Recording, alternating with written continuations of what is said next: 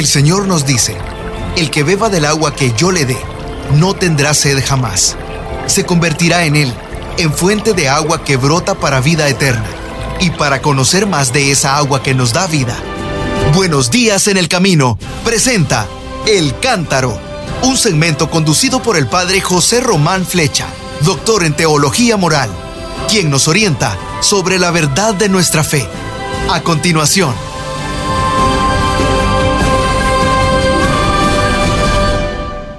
Mis queridos hermanos, mis queridas hermanas, buenas tardes desde Salamanca o buenos días donde quiera que usted esté.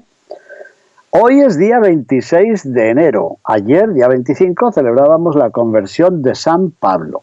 Y hoy, ya en la Santa Misa, he predicado sobre los santos Timoteo y Tito, discípulos de San Pablo. Pero es que además de ser día 26, hoy es miércoles y tenemos que recordar la catequesis que el Santo Padre ha dirigido a los fieles en la audiencia general de los miércoles. Hoy en concreto ha sido la novena de las catequesis dedicadas al Señor San José. Y el tema ha sido muy hermoso. San José, un hombre que sueña. ¿Les gusta el título? A mí sí. ¿Y qué dijo el Santo Padre? Hoy quisiera detenerme en la figura de San José como hombre que sueña. Bueno, ¿y qué querrá decir con eso? Porque a veces soñar, no es bueno. Si eres un conductor de un gran camión, de un tráiler y te duermes y sueñas, puede ser que te mates o que mates a otras personas, ¿no? Y luego hay otras personas que dicen, este es un soñador, ¿no? No, no tiene en cuenta la realidad.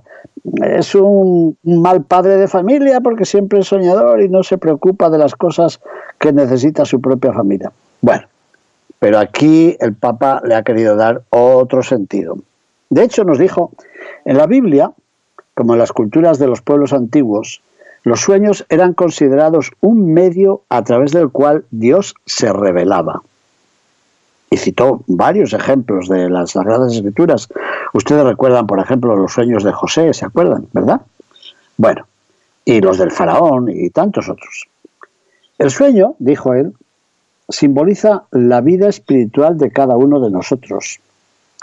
Ese espacio interior que cada uno está llamado a cultivar y a custodiar, ese espacio donde Dios se manifiesta y a menudo nos habla. Sí, y es verdad, nos ocurre también a muchos de nosotros. Por eso decía San Ignacio de Loyola que por la noche, antes de acostarnos, leyéramos lo que vamos a meditar al día siguiente, porque la mente sigue trabajando y en sueños podemos seguir escuchando la palabra de Dios sobre ese texto que hemos leído y sobre el cual vamos a orar al día siguiente. Bueno, el Papa dijo, sí, pero también debemos decir que dentro de cada uno de nosotros no está solo la voz de Dios, hay muchas otras voces. Por ejemplo, las voces de nuestros miedos, las voces de las experiencias pasadas, las voces de las esperanzas. Es muy interesante esto. Seguramente que a un psicólogo le interesaría esta catequesis del Santo Padre. Las voces de nuestros miedos, las de las experiencias pasadas, las voces de las esperanzas. Y también, yo estoy seguro que alguno está pensando lo que viene ahora, también está la voz del maligno, que quiere engañarnos y quiere confundirnos. Por eso es importante y muy importante lograr reconocer la voz de Dios en medio de las otras voces. Bueno, pues José, San José, demuestra que él sabe cultivar el silencio necesario y sobre todo sabe tomar las decisiones justas delante de la palabra que el Señor le dirige interiormente. Bueno, pues el Papa nos dijo, nos hará bien hoy retomar los cuatro sueños que nos narra el Evangelio y que tienen a San José como protagonista. Y con eso tal vez podamos entender cómo situarnos nosotros ante la revelación de Dios. Así que, ¿os habían contado usted alguna vez? El Evangelio nos refiere cuatro sueños del Señor San José. Primer sueño se encuentra en el Evangelio según San Mateo, capítulo primero, versículos 18 al 25. En sueños, el ángel ayuda a San José a resolver el drama que le asalta cuando se entera del embarazo de María. Ahí está el primer sueño. ¿Y qué se le dice en sueños? No temas tomar contigo a María, tu mujer, porque lo engendrado en ella es del Espíritu Santo. Dará a luz un hijo y tú le pondrás por nombre Jesús, porque él salvará a su pueblo de sus pecados. Bueno, y parece que la respuesta de José fue inmediata, porque despertándose del sueño, hizo como el ángel del Señor le había mandado. Menos mal, porque a mí a veces me ocurre que sueño no sé qué cosas y después cuando despierto digo, ¿qué era? Si me estaba preocupando mucho y ya no me acuerdo lo que soñé, pero se ve que San José sí.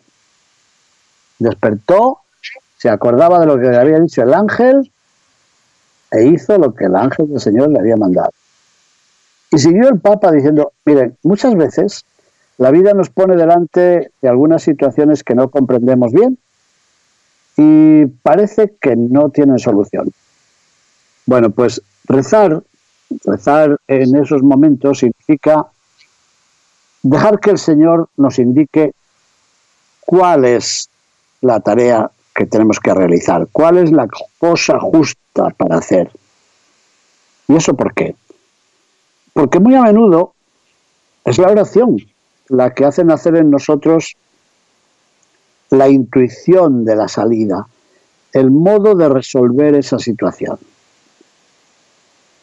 Y el Papa nos dijo, miren, queridos hermanos, queridas hermanas, el Señor nunca permite un problema sin darnos también la ayuda necesaria para afrontarlo.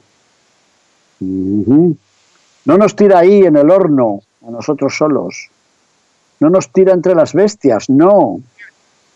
El Señor cuando nos hace ver un problema o cuando desvela un problema, nos da siempre la intuición, la ayuda, nos ofrece su presencia para poder salir y para poder resolverlo. Santo Padre, me da, su santidad me da permiso para repetir eso algunas de las personas que llaman a este programa porque hay muchas personas que llaman con un problema u otro, u otro, u otro. Nuestros oyentes los recuerdan y yo también. Unos los recuerdo y otros los tengo aquí anotados para que no se me olviden. Pero yo creo que de ahora en adelante, ante los problemas que me planteen nuestros hermanos y hermanas, les voy a decir esto. Hermano, hermana, el Papa Francisco ha dicho que el Señor nunca permite un problema sin darnos también la ayuda necesaria para afrontarlo. Así que entre usted y un servidor, y sobre todo la gracia de Dios, y alguien que le aconseje más de cerca, vamos a ver si encontramos la salida, la intuición necesaria para salir de ese problema. ¿Les ha gustado cómo el Papa ha aterrizado con el primer sueño de San José? Pues vamos al segundo. El segundo sueño revelador de José llega cuando la vida del niño está en peligro. Y el mensaje está claro. ¿Qué le dice el ángel? Levántate, toma contigo al niño y a su madre y huye a Egipto y estate allí hasta que yo te diga, porque Herodes va a buscar al niño para matarlo. Evangelio según San Mateo, capítulo segundo, versículo 13. Bueno, ¿y cómo reacciona San José? Lo mismo, despierta, claro, seguro que despertó sobresaltado, más que nunca. Y sin dudarlo, obedeció. Lo dice el texto. Él se levantó tomó de noche al niño, no dijo, bueno, esperaremos a que venga el amanecer, porque ahora no hay luz por las calles, y era verdad que no había luz. Él se levantó, tomó de noche al niño y a su madre y se retiró a Egipto, y estuvo allí hasta la muerte de Herodes. Bueno, bueno, pues en la vida todos nosotros experimentamos peligros a veces muy serios, muy difíciles, peligros que amenazan nuestra existencia o la existencia de las personas a las que más queremos, a las que más amamos, ¿no? ¿Y qué hacer? En estas situaciones, rezar quiere decir ponerse a la escucha de la voz, escuchar la voz, escuchar esa voz que puede hacer nacer en nosotros la misma valentía de San José para poder afrontar las dificultades sin caernos, sin desfallecer, sin sucumbir. Adelante. Bueno, y en Egipto, en Egipto José espera otra señal de Dios para poder volver a casa. Y ese es precisamente el contenido del tercer sueño. El ángel, en sueños, repito, en sueños, el ángel le revela que ya han muerto los que querían matar al niño Jesús. Y por tanto le sugiere, o mejor le ordena, que salga con María y con Jesús y que regrese a la patria. Este texto también está en el Evangelio según San Mateo, en el capítulo segundo, versículos 19 al 20. Y de nuevo, José se despierta y dice el texto, se levantó, tomó consigo al niño y a su madre y entró en la tierra de Israel. Bueno, pero precisamente durante el viaje de regreso, dice el Evangelio, al enterarse de que Arquelao reinaba en Judea en lugar de su padre Herodes, tuvo miedo de ir allí. Bueno, y ahí llega la cuarta revelación, el cuarto sueño. Dice el texto evangélico, avisado en sueños, se retiró a la región de Galilea y fue a vivir en una ciudad llamada Nazaret. Mm, ¿Qué quiere decir esto? Si Jesús había nacido en Belén, y Belén pertenece a Judea, al sur, la Tierra Santa, José tal vez pensaba regresar y quién sabe, pensaría instalarse en Belén, puesto que allí había nacido el niño Jesús. Pero el ángel le dice, no, no, no, en Judea no, en Galilea. Judea está en el sur, después está Samaria y más arriba está Galilea. Bueno, pues el ángel le dice a Galilea, porque estaba bajo el poder de otro soberano, de otro rey. Y el Papa dice algo que me parece muy interesante para ustedes y para mí también. Ha dicho el Papa, miren, también el miedo forma parte de la vida. No tengamos miedo al miedo, porque es normal, entra en la sustancia de nuestra existencia. Si quieren lo decimos de una forma mucho más sencilla. Entra en la ensalada de la vida, también el miedo. Forma parte de la vida. Y también el miedo necesita de nuestra oración. Atención a la siguiente palabra del Papa. Dios no nos promete que nunca tendremos miedo, sino que con su ayuda el miedo no puede ser el criterio de nuestras decisiones. Es decir, no siempre podremos actuar con miedo, pero muchas veces tendremos que actuar a pesar del miedo, aunque tengamos miedo. Y estoy pensando en los mártires, por ejemplo, estos mártires de San Salvador que han sido beatificados el otro día. Seguro que tenían miedo, ¿cómo no? Dios no nos promete que no vamos a tener miedo, pero sí nos promete que con su ayuda tenemos que superar el deseo de juzgar de acuerdo con el miedo. Bueno, voy a hacer las cosas que no me den miedo, pero las cosas que me den miedo no las voy a hacer. No, no, no, no. Ese no es el criterio. A veces habrá que actuar con miedo y a pesar del miedo. ¿Por qué? A ver, ¿cómo lo dijo el Santo Padre? Porque el poder de la oración hace entrar la luz en las situaciones de oscuridad. Me ha gustado mucho esta frase. El poder de la oración hace entrar la luz en las situaciones de oscuridad. Y pienso en la conversión de San Pablo que celebrábamos ayer, la luz que entra en su vida. Es verdad que le deja ciego, pero le marca el camino para el futuro. Bueno, ¿y el Papa cómo aplica esto? Dijo, pienso en este momento en muchas personas que están aplastadas por el peso de la vida y que ya no logran ni esperar, ni rezar, ni nada. Bueno, pues que San José pueda ayudarles a abrirse al diálogo con Dios. ¿Para qué? Para que puedan volver a encontrar la luz. para que vuelvan a encontrar fuerza, para que vuelvan a encontrar paz. Diálogo con Dios para reencontrar luz, fuerza y paz.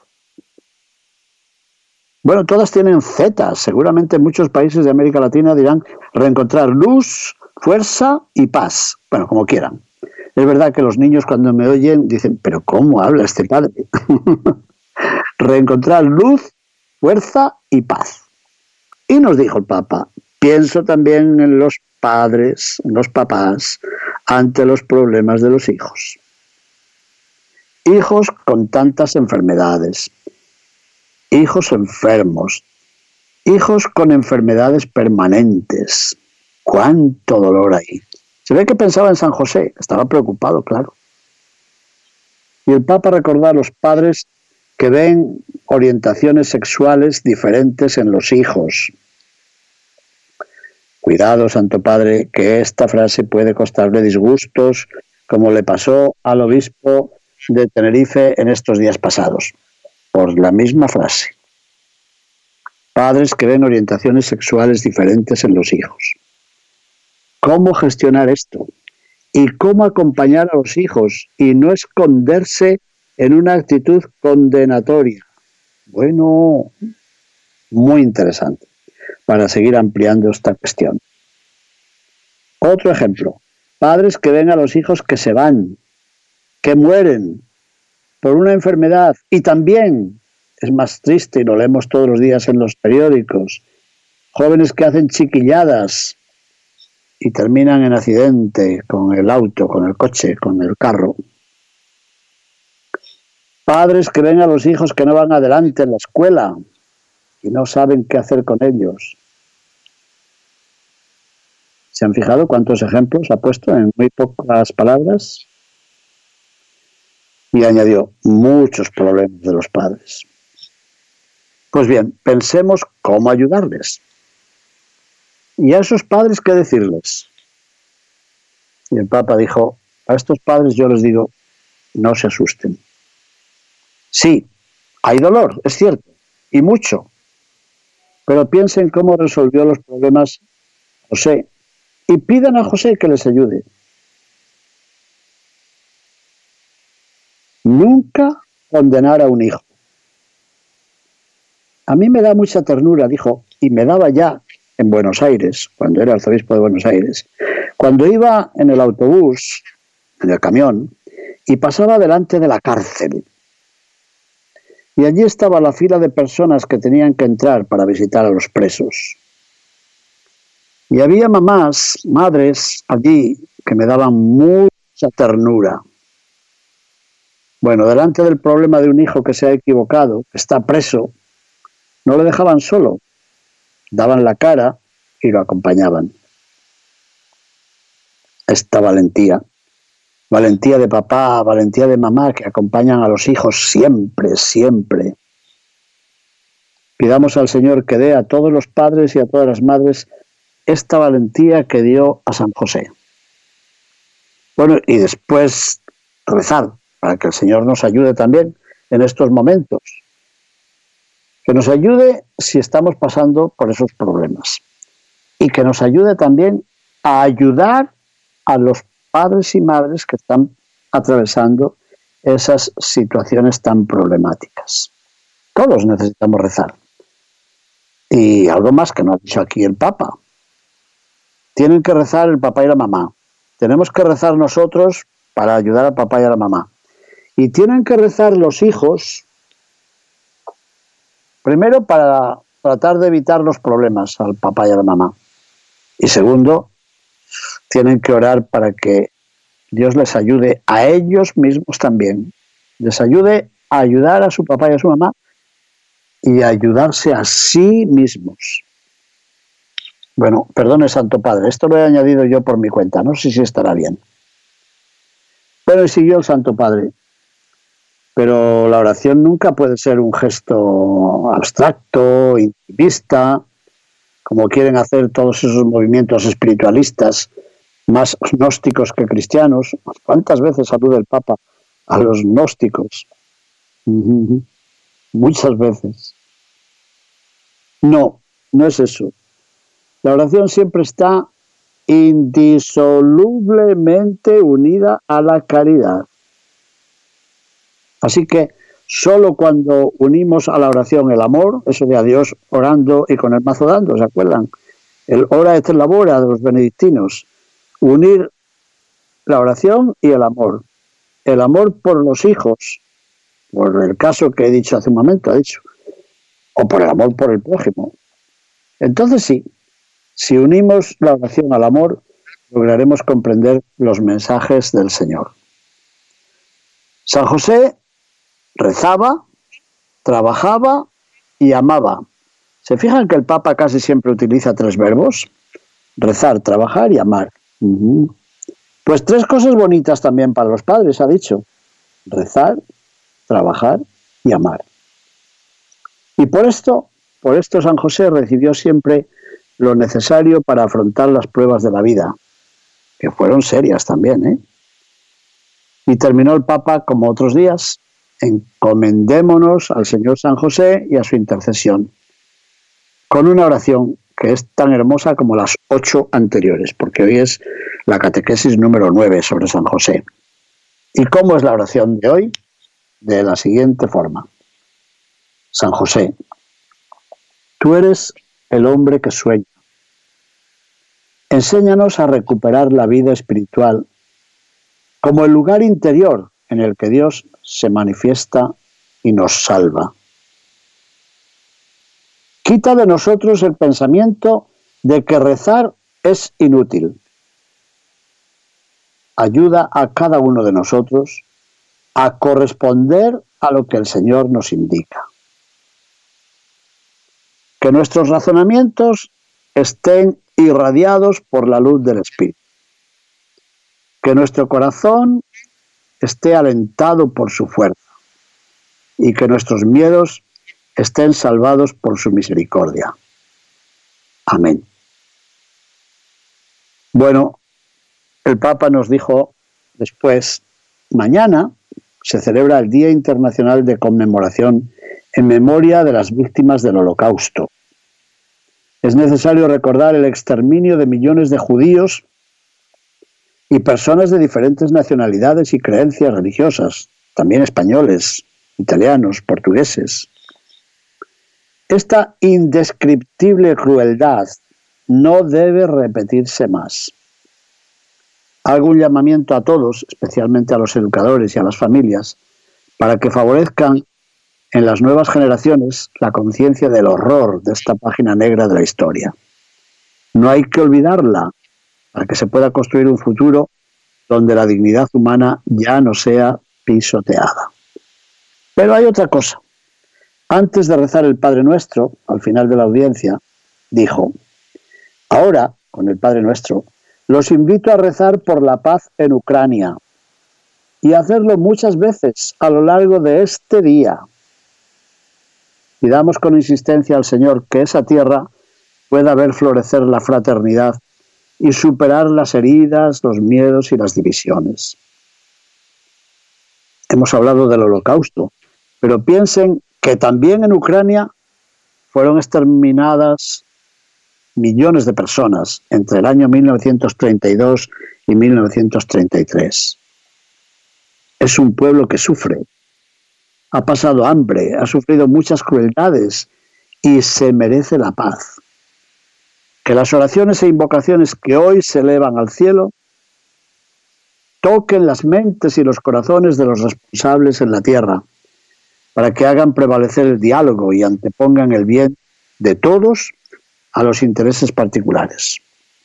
Recemos por la paz con el Padre nuestro, que es la oración de los hijos que se dirigen al mismo Padre, la oración que nos hace hermanos, la oración de los hermanos que piden reconciliación y concordia. Pero por favor, nunca la guerra.